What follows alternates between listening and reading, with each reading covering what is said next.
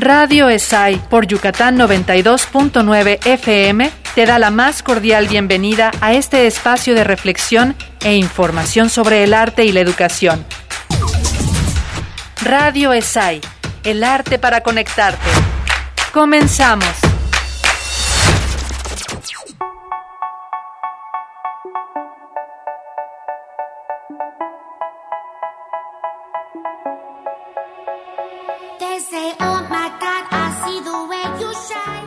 Hola y bienvenido a una emisión más de Radio ESAI, el arte para conectarte a través de Radio Imer.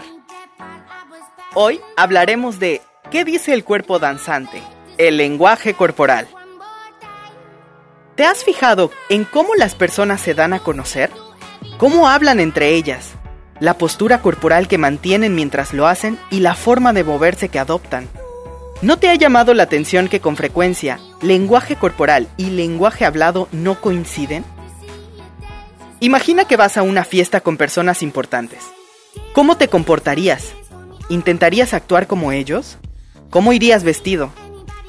Con frecuencia puede suceder que nos sometamos a convenciones o que nos comportemos artificialmente cuando queremos llamar la atención o pasar desapercibidos.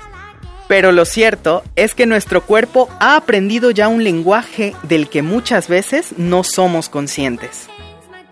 Günther Rebel dice que una persona puede dejar de hablar, pero no puede dejar de comunicarse con su cuerpo.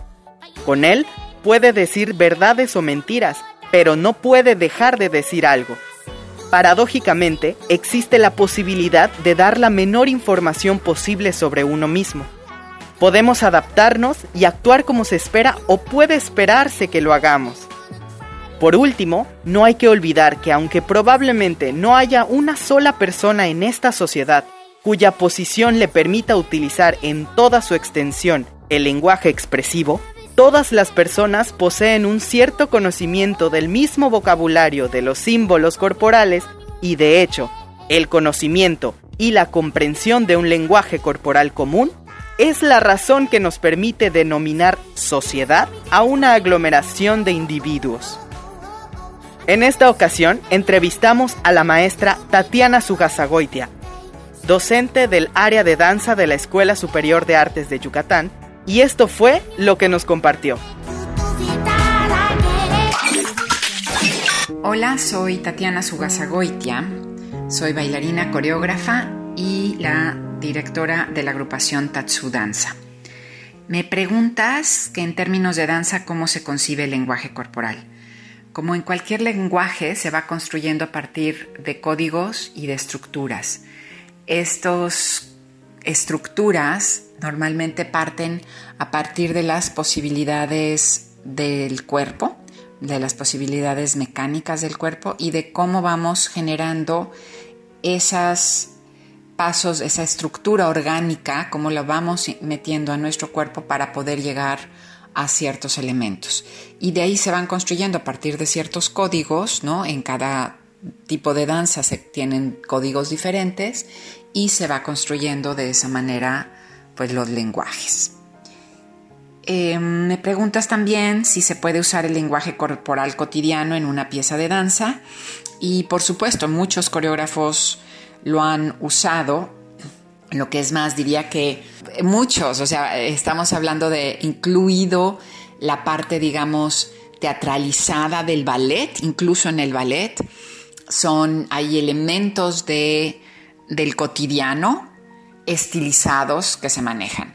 Y ya en otro término ya mucho más contemporáneo o así, bueno, pues no podemos omitir, por ejemplo, Pina Bausch, que hace justamente usando toda esta este lenguaje del cotidiano, que es con lo que acaba creando lo que ella llama y denomina la, danza teatro.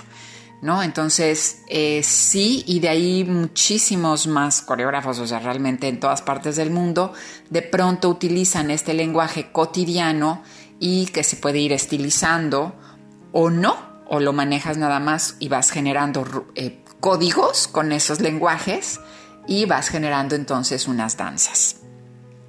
Y por último me preguntas si debe una bailarina o bailarín de construir su propio lenguaje o muletillas corporales para poder interpretar. Y bueno, sí, de entrada lo primero es intentar un bailarín o una bailarina. Hay que intentar no tener muletillas, ¿no? Igual que un actor o igual que un orador o igual que cualquiera. O sea, tener una muletilla no va a ser algo eh, bueno. Entonces, de entrada hay como que tener esa conciencia para como romper con, esas, con esos elementos corporales con los que estamos usando como muletilla. Em, y de construir tu propio lenguaje, el bailarín que es un intérprete al servicio, digamos, de otro coreógrafo, tiene que tener la capacidad de, de ser como un lienzo en blanco, con muchísima, con una paleta de colores, de herramientas que pueda usar para lo que quiera el coreógrafo. Entonces, de alguna manera, sí, aunque hay muchos lenguajes a lo mejor construidos o un lenguaje, un código de una técnica o varias técnicas en el cuerpo, em, sí la idea es estar como listo y capaz para eh, romper con esa, con esa estructura, sino es usarla en favor de. ¿no? La técnica se usa en favor de y no como algo rígido que ya no se puede como modificar. Y sin embargo, también un bailarín tiene un estilo propio de, de movimiento, ¿no? Tiene una manera personal de interpretar que por eso puede ser que un coreógrafo busque a esa persona porque le interesa o le gusta esa forma de interpretar de ese bailarín. Entonces, el chiste es quitar las muletillas, ¿no? Las muletillas no. Eh, poder tener la capacidad de ser un lienzo en blanco, pero también tener un sello interpretativo que pueda ser lo que atrae a un director y no a otro, ¿no? Eh, porque si no, bueno, si todos fuéramos nada más el lienzo en blanco, pues podríamos ser como robots y, da igual quien interprete.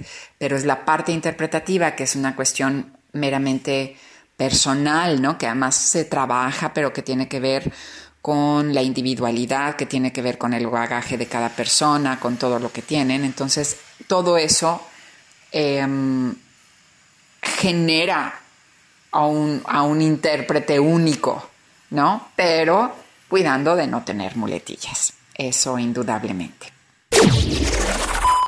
Y por último, me gustaría invitar a los estudiantes de artes escénicas a que descubran cómo se mueve su cuerpo naturalmente, cuál es su naturaleza de movimiento, su cualidad natural de movimiento, en dónde están más cómodos y primero para concientizar lo que esa es su naturaleza y posteriormente para trabajar con todas las otras cualidades que a lo mejor nos cuestan un poco más de trabajo, porque eso nos va a permitir ampliar nuestro rango interpretativo. Sí, es como otra vez tener una paleta de colores más amplia con la cual poder jugar. Espero que todas estas em, respuestas a estas preguntas les puedan ser de interés y agradezco muchísimo la invitación a estar en este programa. Gracias. Y con esta información te invito a que movamos el cuerpo con la canción Dance Monkey de Tones and I.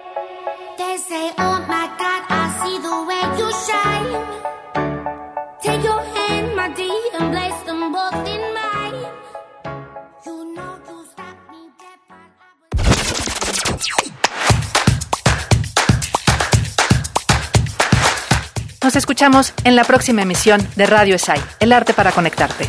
Encuéntranos en redes, Twitter e Instagram como arroba ESAI Escuela o visita nuestra página www.esai.edu.mx. Colaboraciones, coordinación, Analí Gómez, Jairo Rebolledo y Natalia Ricalde.